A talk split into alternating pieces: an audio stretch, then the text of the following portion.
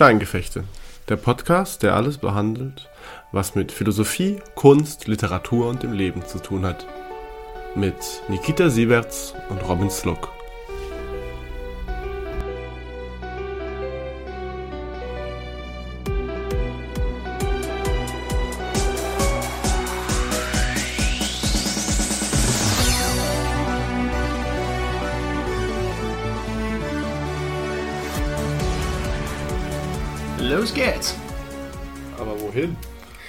Ein weiteres Mal zum Faschismus.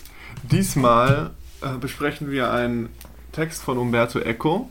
Ein kurzer Text, der heißt Der ewige Faschismus, in dem es darum geht, für Eco ein differenziertes, ähm, sehr komplexes, könnte man sagen, Bild des Faschismus zu zeigen. Weil komplex vielleicht der falsche Ausdruck ist. Es ist nicht, dass der Text sehr so kompliziert zu lesen ist, sondern es ist eine relativ einfache Darstellung in einigen wenigen Punkten, die versucht, ein Bild des Faschismus zu zeichnen, das ihn, nicht, das ihn gleichzeitig nicht reduziert auf ein einzelnes historisches Phänomen, nämlich auf die Dinge, die im 20. Jahrhundert, insbesondere in Italien und in Deutschland passiert sind.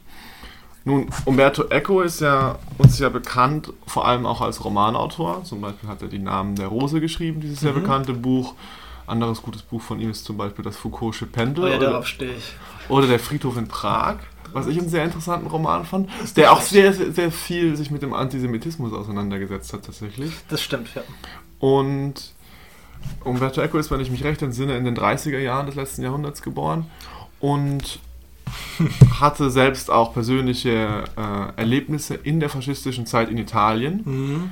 Ähm, Zeichens seiner Wissenschaftlichkeit ist er Semiotiker, das heißt Zeichenwissenschaftler. Ja. Man könnte sich natürlich fragen, wie kommt der Semiotiker und Zeichenwissenschaftler sich damit sich dazu, sich mit dem Faschismus zu beschäftigen? Vielleicht aufgrund seiner Kindheit.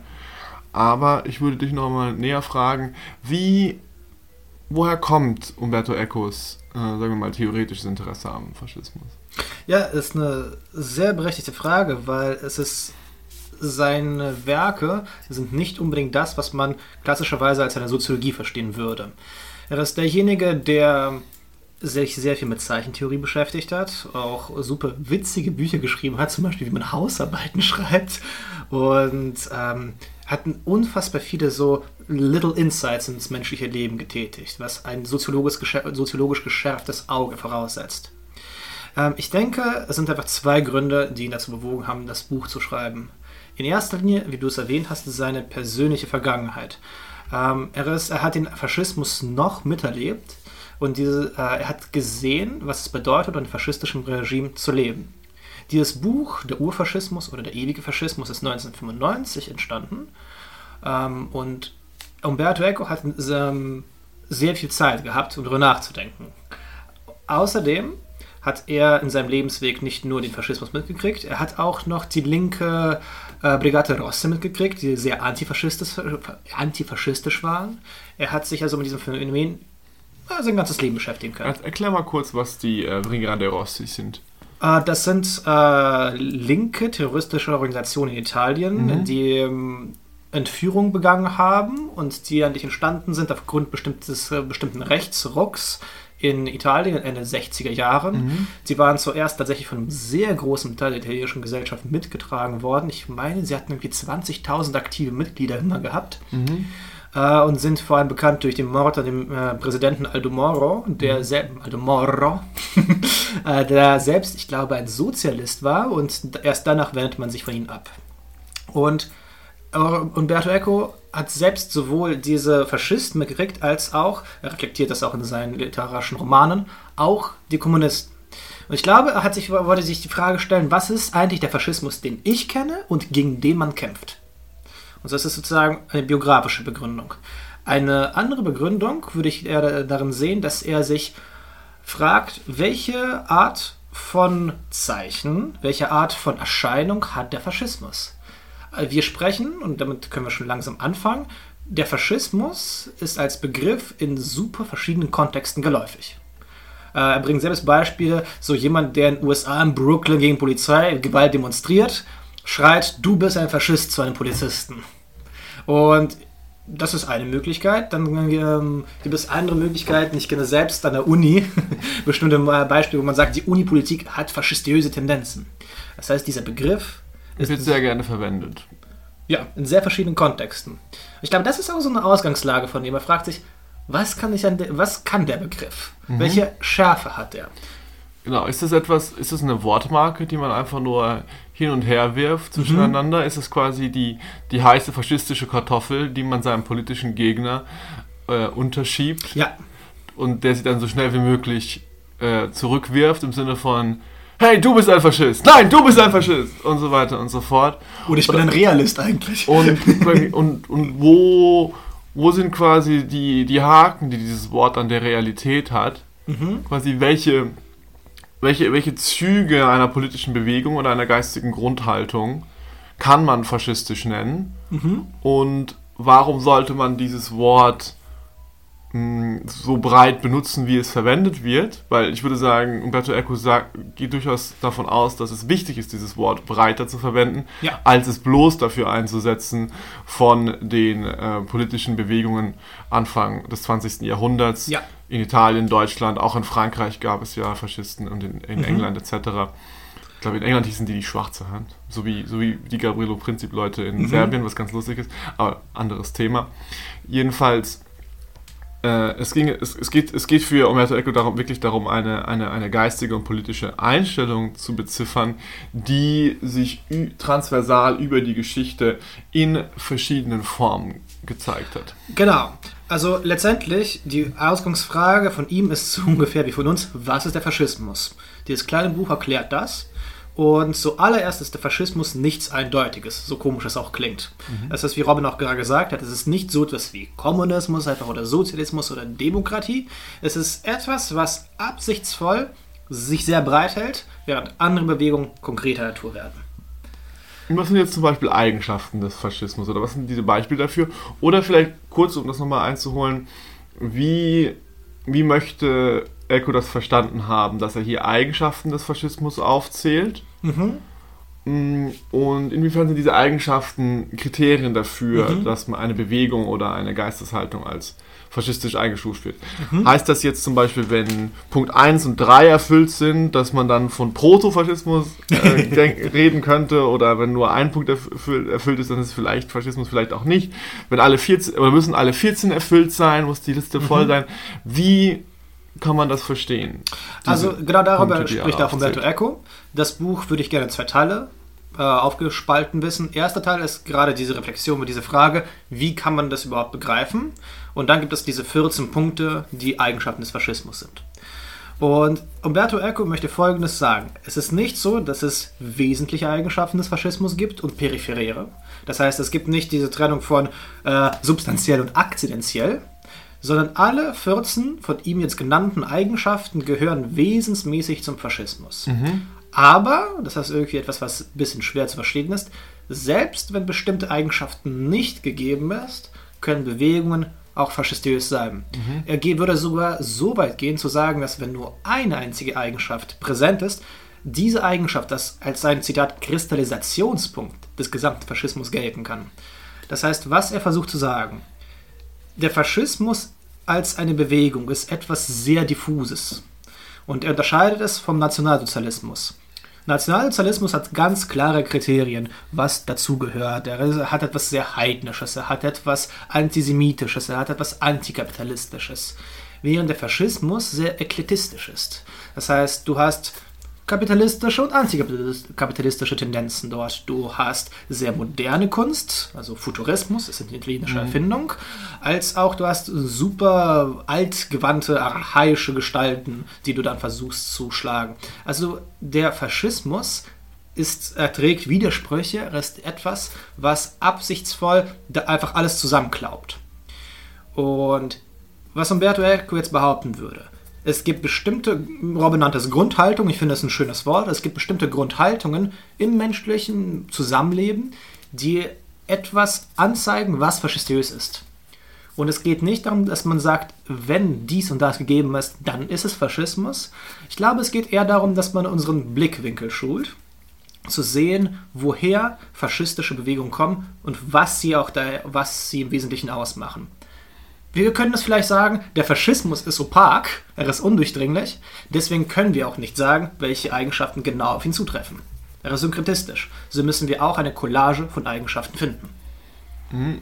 Es geht gewissermaßen darum, verschiedene Blickwinkel und Zugänge zu finden. Ja. Was würdest du sagen, ist der erste wichtige Zugang oder allgemeine Blickwinkel, unter dem sich die Eigenschaften des Faschismus nach Eco mhm. summieren ließen? Also mein erster Punkt wäre der Archaismus. der Archaismus ist äh, die Haltung, die meint, ihre Legitima Legitimation in der Vergangenheit zu finden. Ich glaube, es hier ist sehr schön, so diese Trennung von Kommunismus und Faschismus insgesamt zu sehen. Der Kommunismus sieht seine Legitimation letztendlich in dem, in dem, was später kommt. Das heißt, jetzt begehen wir barbarische Verbrechen, mhm. aber später im Paradies wird das alles gerechtfertigt sein. Wenn wir alle Menschen töten, aber dafür alle anderen Menschen im Paradies leben, dann ist das äh, gerechtfertigt. So ungefähr ist der Stalinismus. Und der Faschismus geht ganz im gegensätzlichen Weg. Das heißt, wir haben schon eine urmythische Einheit oder ein, ein Recht, etwas, was in der Vergangenheit liegt und uns unsere Berechtigung verleiht. Also wir können bei Nationalsozialisten eindeutig sehen, das ist dieser Aria-Mythos. Bei Faschisten können wir sehr stark diesen ähm, Rom-Bezug sehen. Mhm. Es geht letztendlich, ähm, ein, deswegen kann sich auch Faschismus super leicht mit so einem nationalistischen, rassistischen ähm, Bewegungen verknüpfen, weil es eben etwas darum geht, wir sind ja alle so mal gewesen, in einer mhm. gewissen kompakten Form. Und jetzt, über die Zeit hinweg, gab es eine Verfallsgeschichte. Also dieser, mein erster Punkt ist dieser Archaismus. Und Umberto Eco hat dafür, äh, also ich zähle jetzt nicht alle 14 Punkte auf, denn mir scheint es ein bisschen müßig zu sein, aber unter diesem archaistischen Punkt würde ich sehr gerne diesen Kult der Überlieferung von Eco sehen und die Antimoderne. Weil es geht da, es geht letztendlich, dass man die Geschichte so erzählt, als sei sie eine Verfallsgeschichte. Es gab die goldene Zeit und jetzt ist alles später, was irgendwie der Abfall von dem eigentlich ist. Die Vermischung mhm. von Rassen, die ständige. Äh, die, also, ich glaube, man kann sehr vieles heute davon sehen, wenn man äh, behauptet, alles ist Multikulti, ist gescheitert. Letztendlich sehen wir, dass die Völker nicht zusammenleben können. All das, würde Umberto Eco sagen, ist schon dieser archaistische, antimodernistische Zug. Mhm. Hier ein Haken, was mir einfällt in dem Kontext eine Bewegung, die man hier auch sehr gut als etwas Faschistisches zumindest einordnen könnte, wenn man das wollte, wäre die Bewegung des Islamischen Staates, mhm. die sich ganz explizit auf, das, auf ein Kalifat zurückbezogen hat. Ja. Finde ich äh, einen super legitimen Einwurf zu sagen, wir, äh, es gab ein, einmal diese, diesen Staaten, das ist kein Staat, was ist, wie heißt es, es ist Witzigerweise, weißt du noch, Bataille benutzt auch das Beispiel des Kalifats, mhm. um den Faschismus zu erklären. Finde ich ne, äh, spannend, dass hm, das benutzt. Aber auf jeden Fall, es geht darum, dass eine Legitimationsquelle, ein Geflecht von einer Kommune da gewesen ist, die man als Ideal einnimmt mhm. und von daher seine Legitimation sieht. Genau, die, die Vorstellung einer idealen Gemeinschaft oder eines idealen Menschentypus zum Beispiel auch, ja. dem man hinterher rennt so quasi im Sinne von des, im Sinne des Aria-Mythos, ja, mhm. die, die als ein Punkt in der Vergangenheit zum Zielpunkt des, des aktuellen politischen Handelns wird, indem man sagt, hey, das an der Stelle waren wir oder waren Menschen ganz groß. Und wir bauen diese Größe neu wieder auf. Es ist ganz interessant, dass es immer wieder dieses neue Wiederaufbauen, dieses Zurück, Zurückkommen zu eigentlich schon vorhandener Größe ja. ist. Und dieses, dieses Zurückkommen zu eigentlich schon vorhandener Größe, finde ich, leitet gut zu einem weiteren Punkt über, der sehr wichtig für Ecos Faschismusdiagnose ist, nämlich die, die gleichzeitige Überkreuzung in einer faschistischen Ideologie zwischen dem Gefühl von Demütigung mhm. durch starke, übermächtige Feinde von außen oder Demütigung auch durch ja. einen gewissen inneren Sittenverfall mhm. und der gleichzeitigen und der gleichzeitigen Annahme einer radikalen, inneren, wesentlichen Überlegenheit ja. gegenüber den äußeren Feinden. Die, und, und auch der prinzipiellen Möglichkeit, diese, diesen eigenen Sittenverfall aufzuhalten, die Dekadence auszulöschen. Vielleicht kannst du das auch noch mal ein bisschen näher schildern, äh, wie äh, Echo das darstellt. Ja, es ist eine super ambivalente Beziehung, die Faschisten zu ihren Feinden führen. Weil äh, die Feinde sind einerseits zu schwach, einerseits zu stark. Genauso wie die eigene Gemeinschaft einerseits zu schwach, einerseits zu stark ist. Äh, ich glaube, das einfache Beispiel sind die Juden im Nationalsozialismus die sind eigentlich super schwach, so in der Ideologie. Sie können ja nichts. Sie können ja nicht arbeiten, sie können nur Wucherdinge betreiben. Mhm. Und da, darin liegt ihre Schwäche. Zugleich erscheint der Jude im Nationalsozialismus als etwas Überstarkes. Eine Organisation, die die Weltverschwörung anzetteln kann und einfach die ganzen Arier auslöschen kann. Diese Ambivalenz ist aber auch präsent in der eigenen Gruppe. Also das Beispiel wäre, wir Arier sind ja eigentlich sehr stark. Wir können sehr stark mit einparken. Wir sind die Leute, die füreinander extrem da sind, uneigennützig. Zugleich ist das aber auch unsere größte Schwäche. Wir sind so schwach, weil wir ja so gut kämpfen. Wir sind so das schwach, so weil naiv. wir edel. Ja, ja, genau. Wir sind zu naiv, wir sind zu edel, wir sind zu brav. Wir wollen nur das Tolle in Menschen sehen. Aber ja, wir sehen das nicht. Und das ist unsere Schwäche. Mhm. Und das ist wiederum, so glaube ich, dieser große faschistische Mythos. Wir sind, wir sind vom Verfall, äh, wir sind vom Verfall befallen. Das ist irgendwie ein komischer Ausdruck. Ich, ich muss an meinem Duktus arbeiten. Aber wir, wir, wir sind abgefallen von unserer eigentlichen Stärke. Wir haben gesehen, das Böse Menschen. Heute können wir es nicht mal sehen. Mhm. Und heute haben wir uns außerdem auch noch ähm, gewagt an diese moderne Versuchung von TikTok und Volksempfänger. Weiß ich nicht. Sucht euch eine Verführung aus. Aber das führt mich tatsächlich zu meinem zweiten großen Punkt. Äh, nämlich, also der erste war der Archaismus, der zweite ist der Kult der Reinlichkeit. Also das ist was sehr faschistisches, was ich aus Umberto Eco rauslese, nämlich die Reinlichkeit sowohl des eigenen Kollektivs, deswegen ist Faschismus notwendigerweise xenophob. Er ist, äh, ist eine Bewegung, die ähm, sich gegen innere und äußere Feinde wendet. Das heißt, die äußeren Feinde sind die Algerier für die Faschisten, die Russen und die die Russen für die, für die Nationalsozialisten und natürlich gibt es auch die inneren Feinde. Der ewige Kommunist, der ewige Jude, der ewige, gibt es noch was? Die ewigen Nomaden. Es sind immer wieder, der Faschismus braucht immer wieder Feinde, weil er letztendlich ein Kult der Reinlichkeit ist. Wir müssen alles Ekelnde beseitigen. Mhm. Und das überträgt sich auch auf die eigene Person. Also der einzelne Faschist ist auch reinlich in Bezug auf sich selbst. Umberto Eco gibt das Beispiel des, Machis, äh, Mach, des Macho-Gehabes. Das Machismo. Des Machismo. Äh, danke dir. Nämlich, der Macho ist jemand, der nicht unbedingt Frau unterdrückt, behauptet er, sondern ein, jemand, der nur klassische Rollenbilder akzeptiert. Wozu natürlich auch der Drückung der Frau gehört. Aber der, der Punkt ist leider, dass äh, jemand, äh, ein Macho ist äh, jemand, der keine neuen Formen der sexuellen Praktiken toleriert und alle Abweichungen von ähm, genormten Geschlechterrollen einfach komplett ab, abwehrt. Mhm. Und das alles, also sowohl der Kampf gegen äußere und innere Feinde, als auch der Kampf gegen den Sittenverfall, ist alles ein Aspekt der Reinlichkeit. Faschismus hat also so die ganze Zeit Angst vor seinen eigenen triebhaften Elementen. Genau, beziehungsweise wenn man es nochmal in diesem Kontext von Demütigung und Stärke oder mhm. von Stärke ja. und Schwäche sehen möchte, ist es, ist es dieses Ding, es ist ein, ein unglaublich starker Wunsch nach Stärke, der, mhm. der sich maßgeblich darin äußert, unglaublich viel Angst vor der Schwäche zu haben. Oh ja. Und quasi die, und diese, diese Angst vor der, vor der Schwäche führt zu der Gewalt gegen die anderen und in einem gewissen Sinne auch gegen sich selbst. Mhm. Quasi das nicht zulassen von, also das Verdrängen und nicht zulassen von allem, was irgendwie abnormal sein könnte.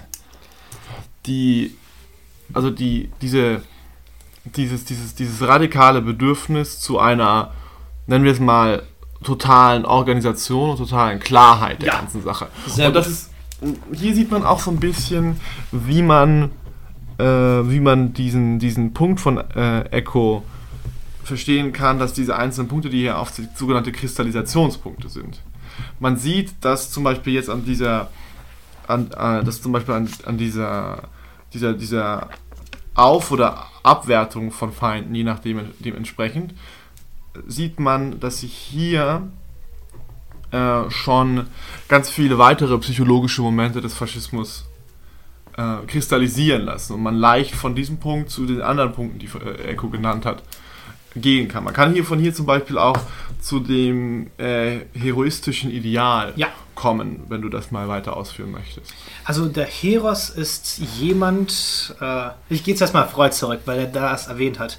Äh, jemand, der ein Held ist, ist äh, eine einzelne Person, die, die das schafft, was eigentlich nur ein Kollektiv schafft. Mhm. Das heißt, ich, äh, ein Held, der tötet Bestien, ein Held, der tötet etwas, was all die gesamte Gemeinschaft bedroht.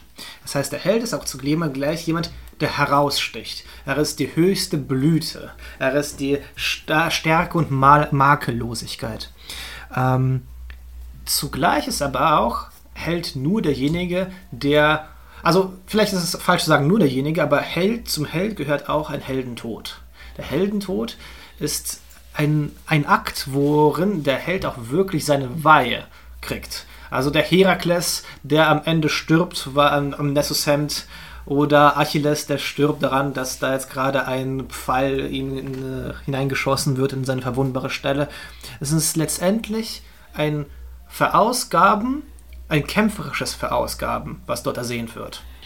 Der Tod, man könnte sagen, der Tod ist die Vollständigkeit des Helden. Ja, sehr gut. Und diese Vollständigkeit äh, kann man dann, das war nämlich der Übergangspunkt, auf den ich hinaus wollte. Mhm, okay. Der, der Held ist ein vollständiger Mensch insofern, als er vollständig bis in den Tod für seine Prinzipien einzustehen bereit ist. Mhm, ja. Und dieses und der Wunsch, sich, sich ganz der Sache hinzugeben und dafür einen Beweis zu haben, dass man mm. sich ganz hingegeben hat, ja, ja. Ähm, führt zu dieser Todesverehrung oder zu dieser Verehrung Stimmt, von ja. Menschen, die den Tod verachten. Weil das, weil das die Bereitschaft zeigt, den letzten Preis dafür zu bezahlen, den ultimativen Preis. Find ich, denke. Genau, und die, die fehlende Weisheit in dieser Haltung ist natürlich unverkennbar. Ich muss sofort an, ich muss sofort an äh, Dostoevsky und die Brüder Karamasow denken, mhm. in der es dieses sehr berühmte Zitat gibt, in dem, ich weiß nicht, ob es Vater Sosima ist, der das in den Mund nimmt, ich bin mir nicht ganz sicher, aber es ist jedenfalls, es, es geht darum, dass es diejenigen sind, die ihrer moralischen Stärke nicht glauben, ja. oder diejenigen sind, ja. die die, die, die in einem gewissen Sinne, die, die eigentlich nicht willens sind, wirklich etwas Gutes zu tun, die für jemanden oder für etwas in den Tod gehen wollen. Es sind, also er sagt es so, es ist leicht für eine große Sache zu sterben, ja. aber es ist sehr schwer, fünf bis zehn Jahre oder noch länger für diese Sache zu leben. Ja. Oder ein ganzes Leben sogar. Mhm. Und diese also, und das, das, das ist das, das zeigt das Fundament, das zentrale Problem an. Mhm. Können wir wieder zu dieser, dieser Doppelgesichtigkeit von Stärke und Schwäche äh, in der faschistischen Grundhaltung zurückgehen. Es ist der, der Wunsch nach der absoluten Aufopferung für eine Sache, nach der klaren, einheitlichen, ich stehe für diese Sache ein und bringe sie zu ihrem absoluten, totalen Erfolg, ich bringe sie ja. zu ihrem Endsieg. Ja. Sind wir auch direkt wieder bei der faschistischen Rhetorik.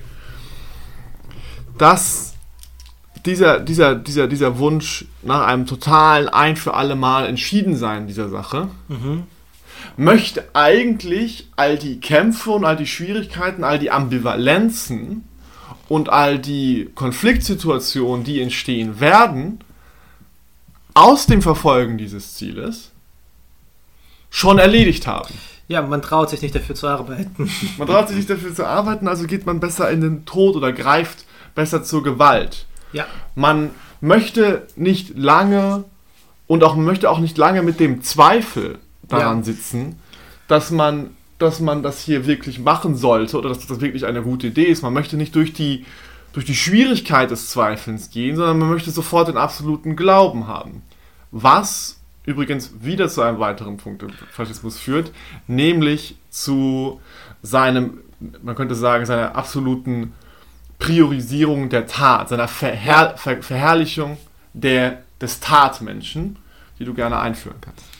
Äh, Mache ich sofort. Ich möchte nur kurz noch Bezug nehmen, dass ich diesen Punkt von dir sehr wichtig finde, zu sagen, dass der Tod ist dasjenige, was ein Faschisten erst vollständig macht. Warum? Äh, weil es geht genau darum, dass man ohne Ambivalenzen ist.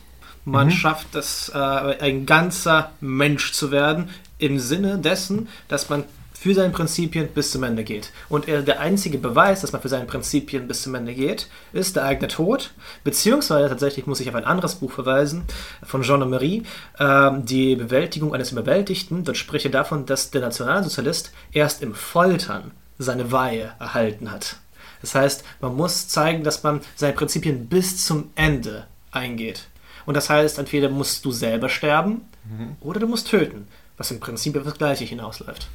Ja, du musst zumindest jede, du musst jeden Widerstand gegen eine, gegen, gegen Gewalttat quasi in dir auslöschen. Genau, und das ist eben äh, dieser dritte Punkt, nämlich der, die anti-intellektuelle Haltung. Also nochmal zur Wiederholung.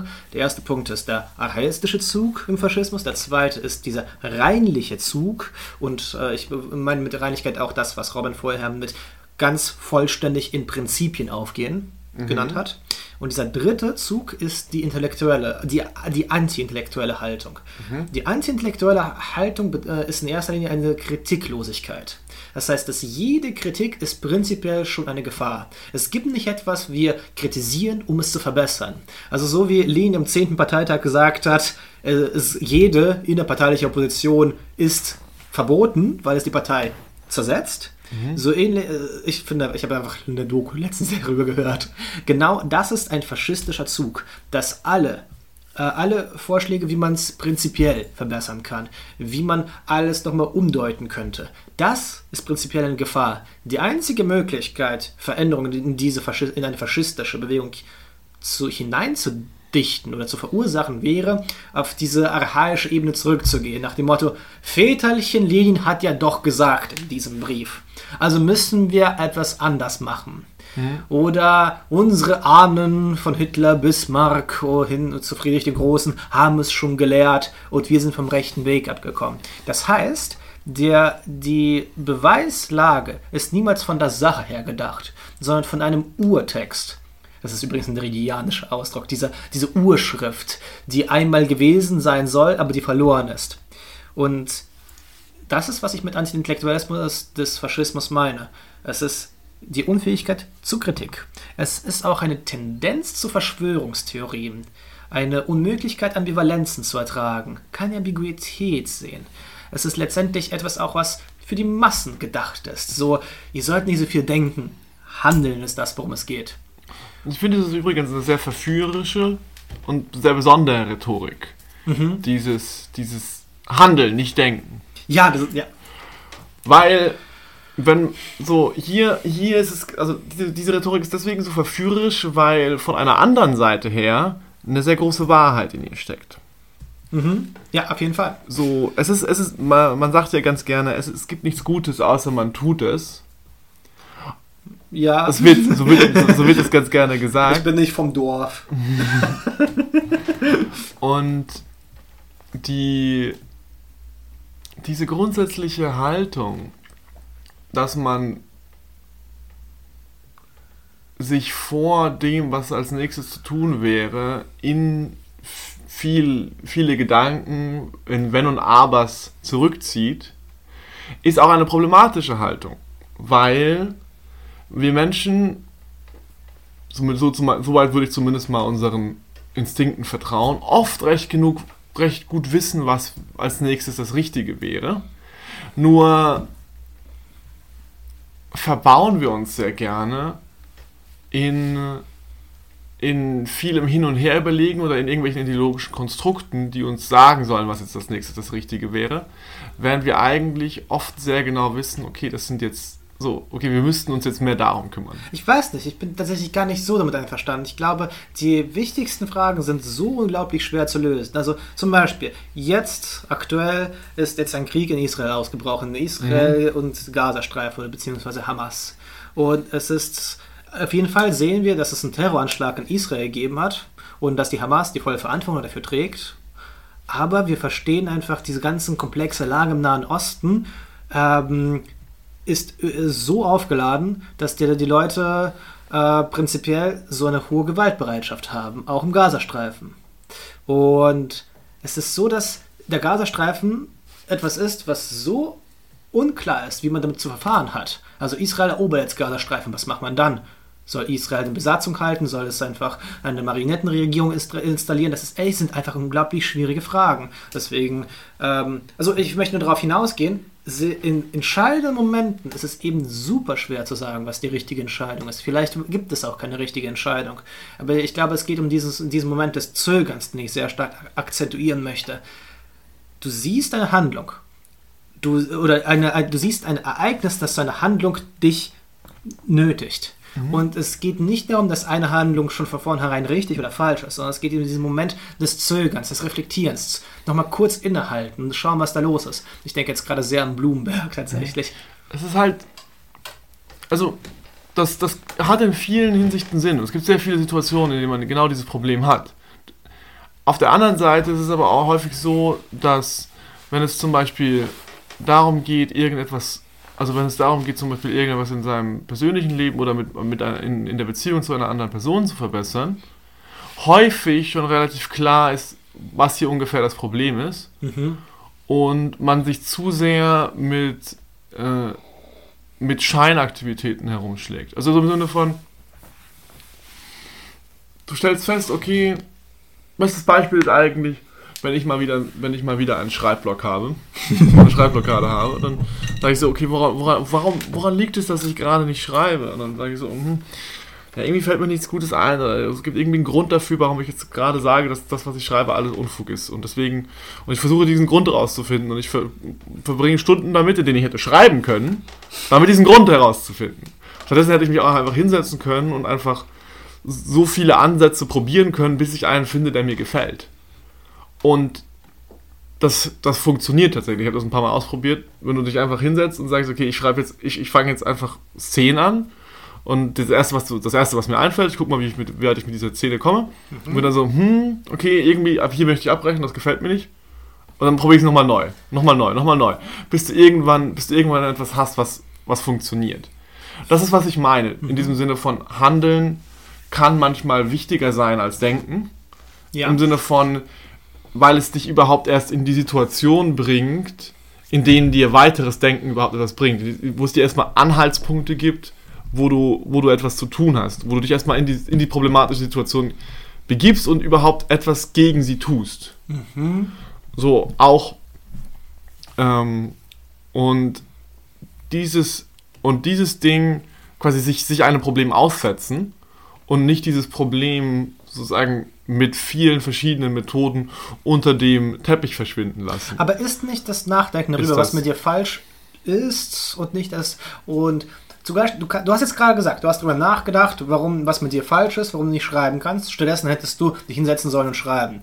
Jetzt hast du darüber nachgedacht, selbst im Podcast, jetzt weißt du, wie das nächste Mal zu erfahren ist. Es geht letztendlich darum, dass man so ein ewiges Primat des Differenzierens und Verstehens der Situation an den Tag legt. Ich glaube, damit ist es eher gemeint. Das ist also Genau, genau. Das, das, der Punkt ist, der, also der, der Punkt ist eben, es kann kein absolutes Primat des Denkens, so wie es kein absolutes Primat des, der Tat geben kann. Denken ja. und Handeln sind, sind, sind, sind zwei Pole der, ja. derselben Sache in, einem gewissen, in einer gewissen Weise. Und das Übergewicht auf einem Pol ist das Problem. Das ist eigentlich, was ich sagen möchte. Mhm. Und es gibt für sehr viele Menschen, ist es einfach ein sinnvoller Ratschlag, mach mal. Aber es gibt auch sehr viele Menschen, denen man den, den Ratschlag in eine andere Richtung gibt und sagt, denk mal ein bisschen drüber nach, was du hier tust. Und hm. es hängt immer jeweils davon ab, in welcher Lage der Mensch ist. Und ich weiß, dass ich persönlich eher ein Mensch bin, der mehr denkt als tut.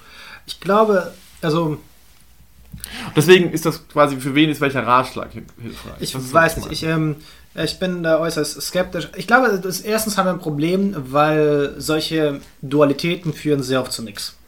Äh, weil dann führt, gibt es immer so also ein Primat der Mitte. Alles Denken ist immer nur grau und äh, das Leben ist in der Tat. Das stimmt auch komplett, wenn man es auf dieser abstrakten Ebene sieht.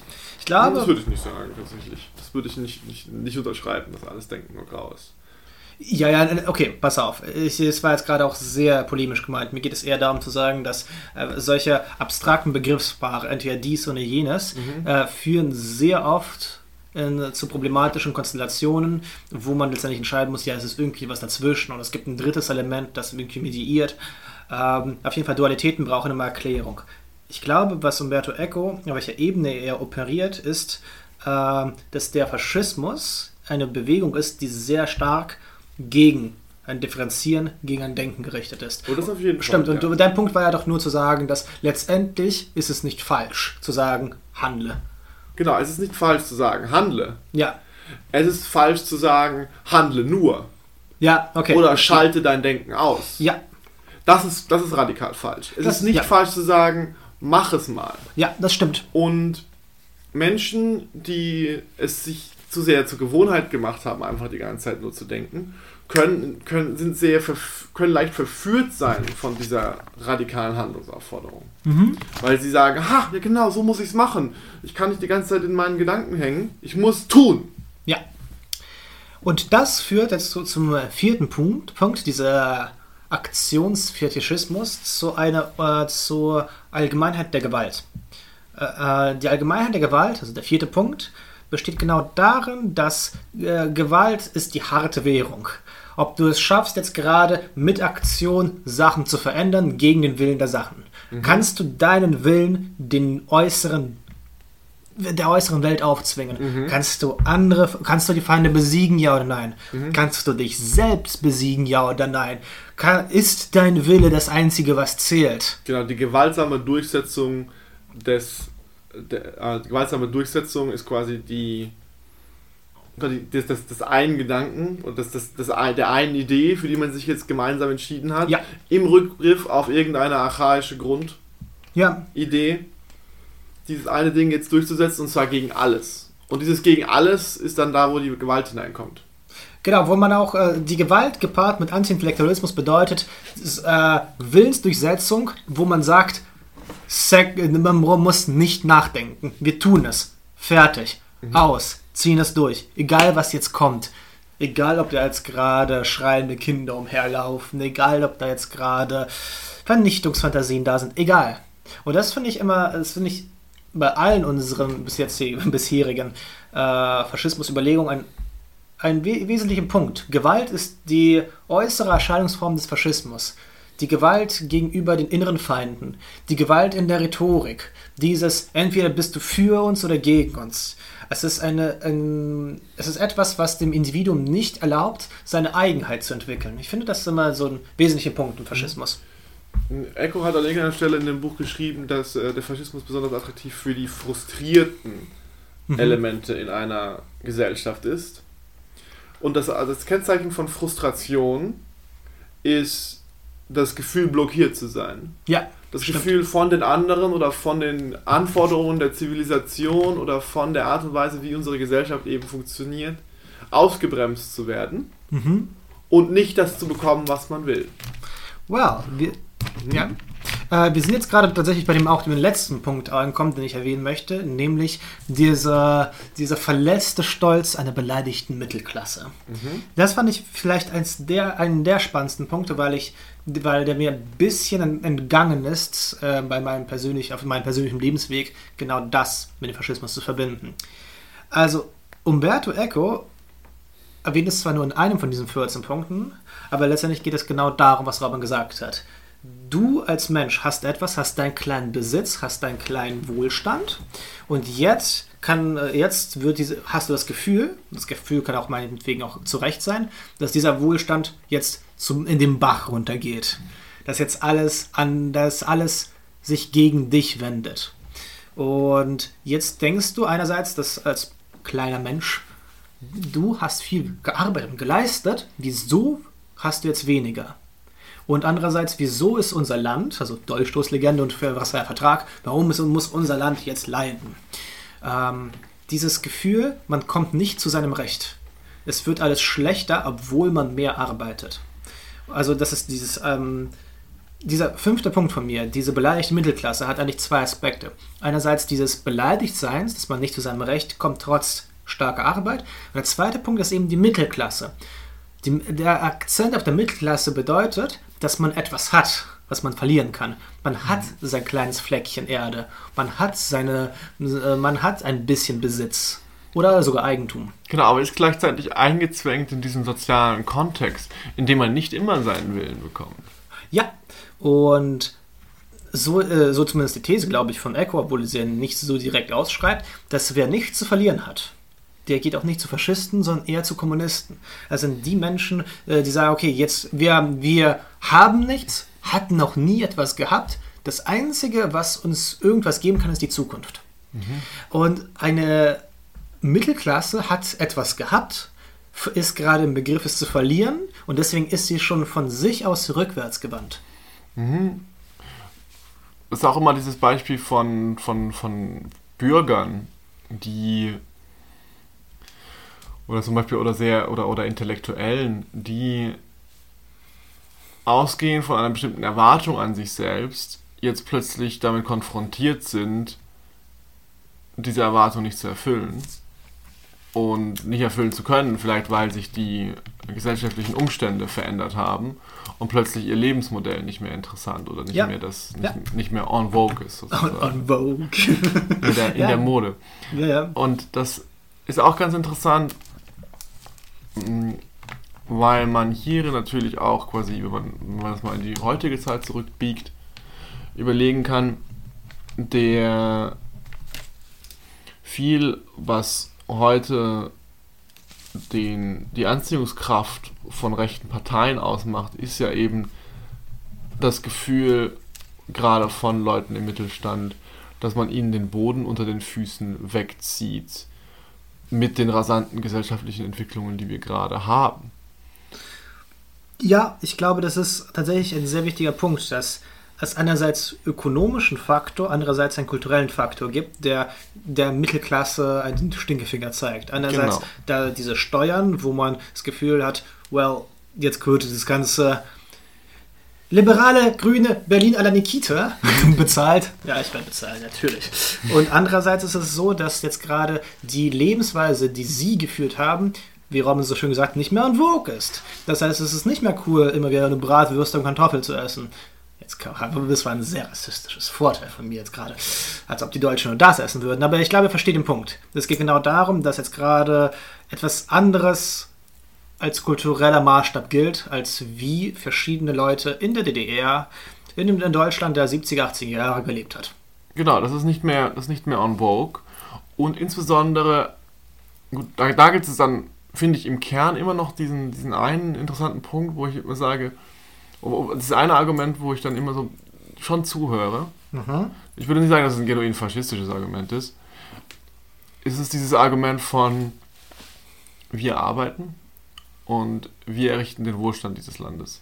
Das ist nicht bei allen. Das sind, zwei ja. verschiedene Punkte für mich übrigens. Mhm. Also einerseits wir arbeiten, dem würde ich zustimmen, die Leute arbeiten, äh, aber wir errichten den Wohlstand, das weiß ich nicht, ob das gerade der Punkt ist. Das ist immer die Frage, von welcher Seite es kommt. Ne? Also die, ähm, also gerade die, äh, also gerade die besser gestellte Arbeiterklasse, mhm. okay, so gut, bezahl, gut bezahlte Bauarbeiter zum Beispiel oder, mhm. oder solche, sind, haben auf jeden Fall immer eine Te Tendenz zu konservativen bis rechten oder sogar juristischen ja. Einstellungen. Und ich glaube, viel kommt auch daher, dass diese Menschen das Gefühl bekommen, nicht respektiert zu werden. Weil sie täglich eine recht schwierige physische Arbeit leisten. Jeden Tag, meistens sehr früh aufstehen dafür und das immer und immer und immer wieder machen. also eine sehr große Frustration auf sich nehmen dafür, dass unsere Infrastruktur am Laufen bleibt und dann nicht, also und dann und, und dann nicht mal nicht mal einen, sagen wir mal, kulturelle Anerkennung dafür bekommen. Also ich das ist, ein, das ist ein bisschen eine Seitdiskussion. Das ist nicht unbedingt eine faschistische Diskussion, das ist eine Seitdiskussion. Ich finde das aber einen sehr wichtigen Punkt. Also wir haben jetzt gerade schon, ich, meine fünf Punkte sind draußen. Mhm. Ich finde diese Anwendung, diesen Punkt, den du jetzt erwähnst, sehr wichtig zu diskutieren, weil es ist, es stimmt, die Leute arbeiten viel und sie fühlen sich betrogen um die Anerkennung für ihre Arbeit. Mhm. Aber ich finde dieses, äh, was, was diese Menschen verlangen, an Anerkennung, würde ich einfach sagen, ist einfach zu viel ich, was ich damit meine. Ich möchte mich jetzt nicht als ein Helden aufspielen, Twinkle Smiley, aber ich arbeite, ich lese schon wirklich von Tag, Tag ein, Tag aus. Und sehr schwierige Bücher. Und es ist, äh, und ich habe auch meine depressiven Phasen, es gibt Phasen, wo ich nichts tun kann. Ich habe jetzt eine längere Phase, wo ich nicht schreiben kann. Es sind verschiedene Sachen, die mich auch fertig machen. Aber ich verlange niemand, von niemandem, dass diese Person mir sagt, hey, du bist ja so ein Held, du machst was. Jetzt könnte man argumentieren, dass ich jetzt nicht den Wohlstand der Nation erwirtschafte. Das stimmt. Es ist aber so, dass ich äh, meine, dass allein, dass man deswegen auch das trennen muss. Einerseits die Härte der Arbeit, andererseits das, was den Wohlstand errichtet. Und ich glaube, dass diese Mittelschicht, die das tut, ist immer wieder, äh, fällt immer weiter zurück in dem, was sie de facto macht an Wohlstand der Nation der heutige Wohlstand der Nation wird durch etwas anderes erwirtschaftet als durch die Leute, als durch die Maurer, als durch die Leute, die äh, als Maurer, Bäcker, all diese klassischen Arbeiten. Der Wohlstand ist heute die IT-Branche. Es ist die, das große Finanzkapital, die Unicorn des Unternehmens. Es heißt nicht, dass man die äh, Arbeiterinnen nicht mehr braucht. Es heißt nur, dass es nicht mehr das Rückgrat der gesamten Gesellschaft ist. Ich würde sagen, es ist immer noch das Rückgrat. Es also ist das Rückgrat der Ökonomie insgesamt auf weltlichen Maßstäben. Ge genau. Und das, diese Wahrheit ist eine Wahrheit. Weil die, also es ist, es ist, ein, es ist diese ganz einfache Wahrheit, dass, dass wir, die ganz einfache Wahrheit, dass wir Wohnung, Nahrung und Heizung brauchen. Ja. Wir, das ist eine ganz einfache und klare Wahrheit. Und nur auf der Basis von diesen Grundvoraussetzungen können wir dann diese Operationen vollziehen, die diesen großen Wohlstand erzeugen. Mein, mein, mein Widerspruch wäre zu dem, was du gesagt hast am Anfang, nämlich wir arbeiten hart und wir schaffen den Wohlstand. Und ich sage einfach, ja, sie sind zwar die, irgendwie die Voraussetzungen, aber sie schaffen jetzt nicht mehr diesen Wohlstand wie vorher. Es ist jemand anderes jetzt, was mhm. Wohlstand schafft. Und natürlich könnte man sagen, wir machen so Arbeit, nur in die nichts laufen wird. Mhm. Genauso wie viele andere Menschen einfach die, etwas machen, was oder das nicht laufen würde. Krankenschwester, so, äh, Sozialarbeiter, mhm. äh, all diese Leute, die auch tendenziell noch weniger haben als diese Mittelklasse, möchte ich nochmal betonen. Mhm. Ähm, mir geht es eher da, ich glaube, dieser Punkt ist super spannend mit der beleidigten Mittelklasse, weil ich verstehe, ich verstehe den Punkt, dass man sagt, wir, ich arbeite und möchte dafür irgendwelche Anerkennung kriegen. Ich glaube nur, dieses Maß, mit dem man es einfordert und sagt, hey, ich, wir haben schon immer hier so hart gearbeitet und jetzt, jetzt schätzt man uns nicht mehr, dass man sich die gleiche Anerkennung äh, anmaßt zu haben wie vor 50 Jahren. Nein, das sind jetzt nicht mehr die, äh, die Leute, die einfach diese Maurer und Bäcker äh, Arbeiten leisten, sind nicht mehr die allerwichtigsten, sind immer noch für den Wohlstand, sind immer noch sehr wichtig für unsere Community. Aber sind nicht das, worauf wir alle unseren Wohlstand errichten. Vielleicht im globalen Sinne schon, auf der, auf der, auf der Ebene der, des gesamten Weltglobusse, aber es ist jetzt nicht das, worauf es heute ankommt. Hm. Wohlstand zu generieren. Äh, vielleicht einfach aufgrund, also vielleicht sagen wir es genauer, wir brauchen halt weniger Menschen um diesen, diesen Wohlstand zu generieren heutzutage. Auch das, früher. ja. Also es gibt einen größ deutlich größeren Teil von Menschen, die in einem gewissen Sinne überflüssig sind. Ja. Was in einem gewissen, was, was natürlich dieses Argument auch wieder verstärkt. Im Sinne von, ihr seid alle überflüssig und wir machen was Sinnvolles. Ähm, weiß ich nicht. Weil, wenn die Leute etwas sagen, wir sind die Einzigen, die was Sinnvolles machen, weil wir etwas produzieren, dann sage ich, well, wir brauchen nicht mehr so viele auch von euch. Wir haben, wir die intellektuelle Schicht, wir haben es äh, geschafft, irgendwelche Maschinen zu entwerfen, die das äh, produzieren. Wir kritisieren die Ideologie, wir versuchen die Gesellschaft zu verstehen. Ich glaube, es ist eher, was mich eher sehr stört, ist dieser vehemente Anspruch darauf, dass alle einem applaudieren. Dass alle sagen, mhm. wie toll man ist.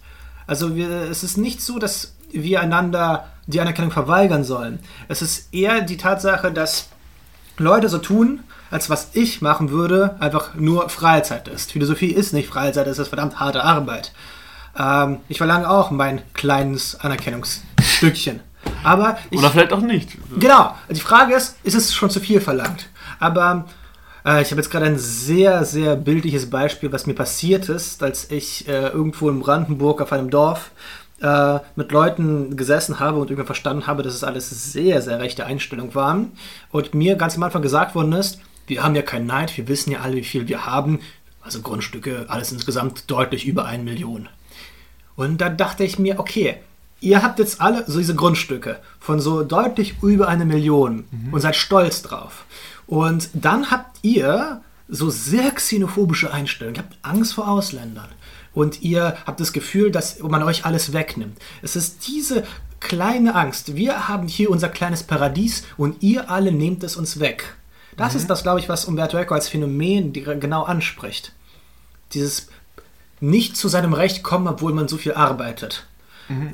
Eine Krankenschwester arbeitet auch meinetwegen 60 Stunden und kommt nicht mal annähernd zu dem Recht, das ihr habt. Ich finde so, das. Das zum Beispiel, beziehungsweise, das könnte man natürlich auch irgendwie als Whataboutism verkaufen, was du gerade gesagt hast. Das stimmt.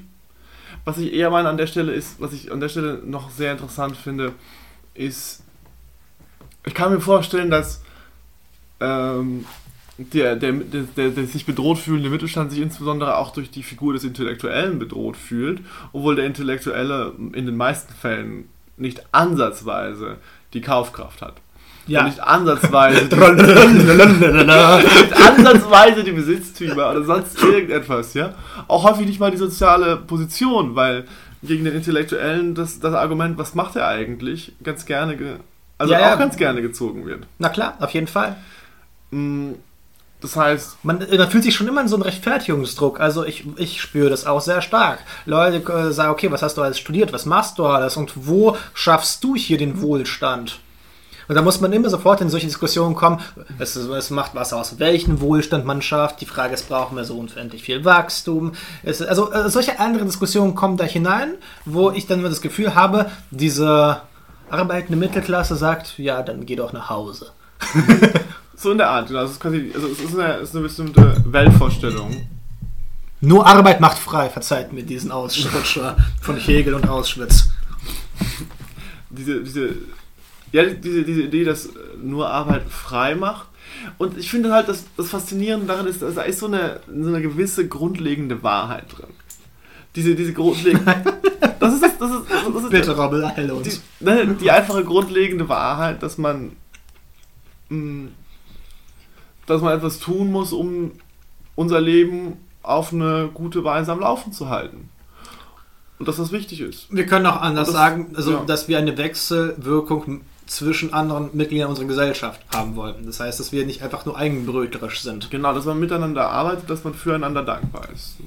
Also ohne diese kommunistische Metapher von Kopf und anderem hineinziehen zu wollen, ich finde es super, dass Philosophen wie ich einfach auch nicht so viel Geld bekommen, weil wir in erster Linie das machen, weil wir sehr viel Wissen uns ansammeln und dass wir sehr viele eigene Fähigkeiten trainieren und dass wir diese in verschiedenen Lebensumständen auch einsetzen können. Das heißt, allein die Tatsache, dass wir etwas gelesen haben und ein bisschen was geschrieben haben, ist noch nicht genug zu sagen, dass wir mit dem gesellschaftlichen Diskurs irgendwas Sinnvolles beitragen. Genau. Aber ich glaube, ich finde es einfach trotzdem auch etwas Wichtiges zu sagen, dass vielleicht leben wir auch eine Zeit, wo wir es auch nicht mehr nötig haben, die ganze Zeit einfach so hemmungslos zu produzieren. Dass die Bildung einzelner Individuen so einen krassen Zentrum in unserem in unseren äh, Breitengraden annimmt. Also ich finde, ich finde es immer, ich finde es, finde es sehr interessant, dass wir jetzt auf diese Diskussion zurückgekommen sind, auf diesen, auf diesen, diesen diesen, diesen eigentümlichen, nennen wir es mal, Widerspruch oder diese, diese, diese sehr, sagen wir mal, verhärtete Position, des, nennen wir ihn mal, Tatmenschen, die für mich, sie, sie macht für mich, sie macht für mich deswegen so viel Sinn. Vielleicht, weil persönlich, persönlich ich immer so mit so einem Schuldgefühl arbeite, wo ich sage so, hm, ja, was habe ich eigentlich diesen, den Menschen gegeben. Darf ich kurz noch, ganz kurz noch als Ergänzung, genau das schreibt eigentlich Freud in Unbehagen der Gesellschaft, dass so eine Massenkultur überhaupt immer mit diesen Schuldgefühlen arbeitet, die du gerade beschreibst. Dass um das Individuum zu disziplinieren, kommt immer so ein geheimer Zeigefinger. Und was hast du für uns getan? Hm. Also, und das ist etwas, was dieser erhobene Zeigefinger ist das, was die beleidigte Mittelklasse in diesem Beispiel von dir immer wieder benutzt. So, und was hast du uns getan? Wir arbeiten uns den Arsch ab und äh, ihr verballert unsere ganzen Steuergelder und wir wollen einfach euch nicht mehr alle finanzieren. Wir arbeiten hart und wir erwirtschaften hier alles. Das ist e-, dieses ewige Schuldgefühl. Das heißt, nur wenn du dich zu Tode ackerst, hast du ein Recht zu sagen, aber ich möchte auch mal was Sinnvolles in der Diskussion beitragen. Quasi, quasi.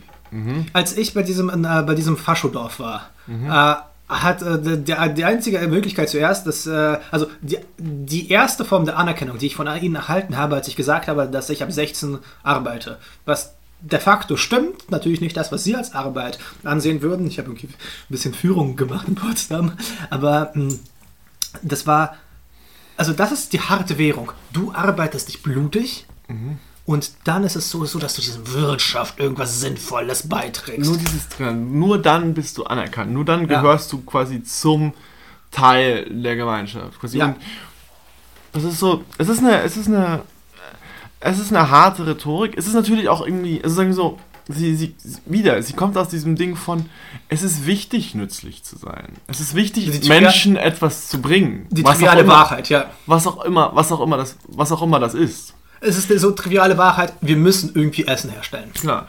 Mm, ich glaube, es ist nur falsch, Menschen mit dieser trivialen Wahrheit in Geiselhaft zu nehmen. Gut gesagt. Und dann zu sagen, so, wir haben den Wohlstand erwirtschaftet und wir geben euch auch nichts davon ab. Das ist unsers. Das ist unsers. wir entscheiden auch, was da los ist. Genau. Das ist, das ist vielleicht, das ist vielleicht der, der zentrale Punkt an dieser Stelle. Mm, was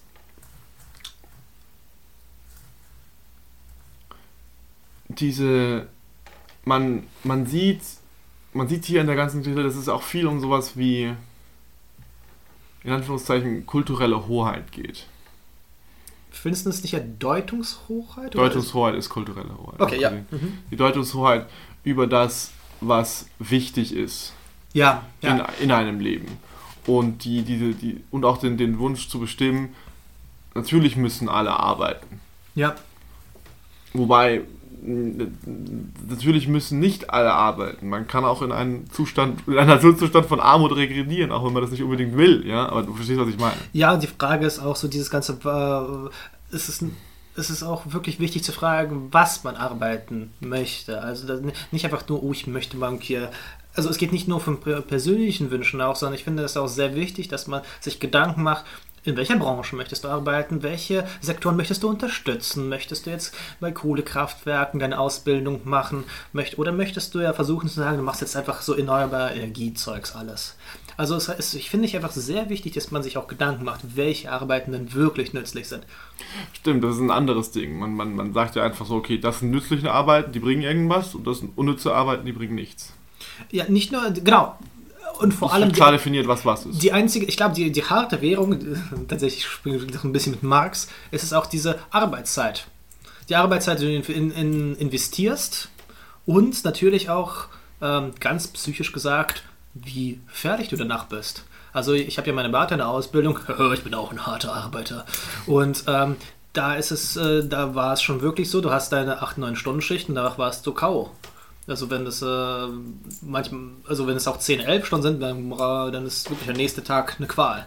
Mhm. Ähm, und diese, genau, und, quasi, ja. und es ist und, und quasi aus der Erschöpfung, die wir spüren, leiten wir gerne ein ja. Recht ab. Ja. Ähm, Recht ab, die, die, der Stärkere oder der Mächtigere zu sein. Wobei die Frage ist, woran haben wir uns eigentlich auf, auf, abgearbeitet? Und Dann, ja. jetzt binden wir das vielleicht doch mal zum Faschismus zurück. Mhm. Und quasi sagen so, wir opfern uns für das Vaterland. Ja. Jetzt mal in einer ganz anderen in einem ganz anderen Frame. Ich möchte nicht sagen, dass die Menschen, die in diesem ökonomischen Sinne argumentieren, ja. zwangsläufig Protofaschisten Auf jeden Fall nicht. Auf keinen Fall. Was ich sagen möchte ist, da ist eine, da ist eine es gibt eine verwandt, verwandte rhetorische Dynamik. Ja. Die sagt, wir opfern uns für das Vaterland, wir kümmern uns um die, die Größe dieses Landes. Und was tut ihr? Ihr zersetzt uns, ihr nutzlosen Intellektuellen oder ihr faulen Kommunisten oder ihr. Ja Genau, ihr, subver ihr, subversiven Elemente, ihr entarteten Künstler. ich fühle mich angesprochen. das ist diese, dieses, dieses, dieses Ding von, wir opfern uns, wir haben dieses eine klare Ziel von Reinheit. Ja. Und alle anderen sind vor uns schuldig. Ähm, Finde ich super Zusammenfassung. Ich möchte nur zum Schluss noch einmal diese fünf Punkte wiederholen, mhm. weil ich gerne, gerne. so Wiederholungsdüt bin. Also, wir haben es gesehen, dass ähm, Faschismus immer mit Figuren des archaisch-mystischen operiert. Äh, sei es die mystische Urgemeinschaft in Form von Nation, Sprachgemeinschaft, Religionsgemeinschaft. Ähm, all das, äh, daraus bezieht der Faschismus seine Legitimität. Und das ist ein sehr starkes Kriterium der Unterscheidung von allen kommunistischen Regimes. Ähm, das zweite Kriterium äh, ist die Reinlichkeit. Die Reinlichkeit ist, ist letztendlich ein Kampf gegen äußere Feinde, in der Gesell also gegen andere Nationen und solche anderen Gemeinschaften. Deswegen sind alle Nationalisten prinzipiell, haben sie so ein Clash.